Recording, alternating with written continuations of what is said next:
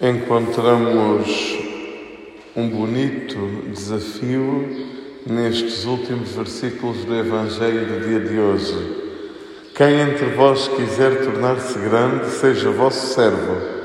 Quem entre vós quiser ser o primeiro, seja vosso escravo. Será como o filho do homem que não veio para ser servido, mas para servir e dar a vida pela redenção dos homens.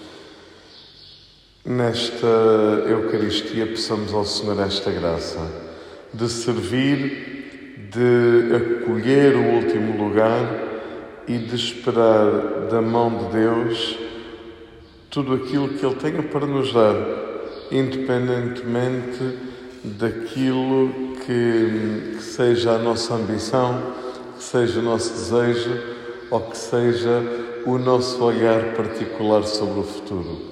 Certamente que a mãe dos filhos de Zebedeu, neste pedido, num texto paralelo, diz-nos que foram os próprios filhos a pedir e não a mãe.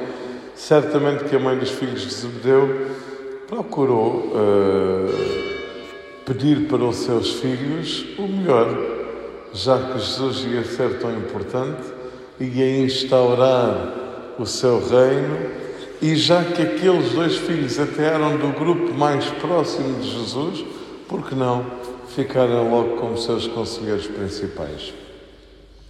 Às vezes olhamos para as coisas da fé e até da Igreja numa perspectiva muito, muito humana, como se a direita e a esquerda fossem sinónimos do que quer que sejam Ontem o Senhor dizia-nos: não, nos deixeis não vos deixeis tratar por senhores, não vos deixeis tratar por mestres.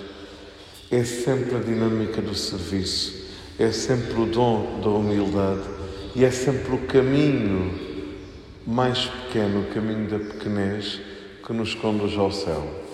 Peçamos ao Senhor essa graça, a graça de escolhermos a simplicidade escolhermos o caminho, tantas vezes é o caminho da cruz.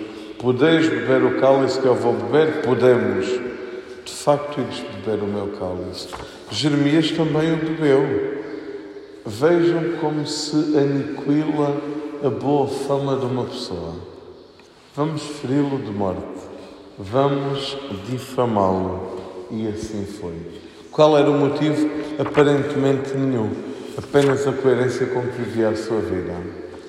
Pedamos ao Senhor que nos dê coragem de buscar a verdade, de colocar nele a nossa esperança e de fazer dele o nosso caminho, mesmo quando nos ferem de morte, mesmo quando o cálice se torna pesado e, sobretudo, quando queremos ser grandes e devemos ser pequenos, quando queremos que nos sirvam e descobrimos que devemos servir. Ser o último discutir por aquele lugar que ninguém discute. Aqui está a sabedoria da fé e provavelmente também a sabedoria da consagração.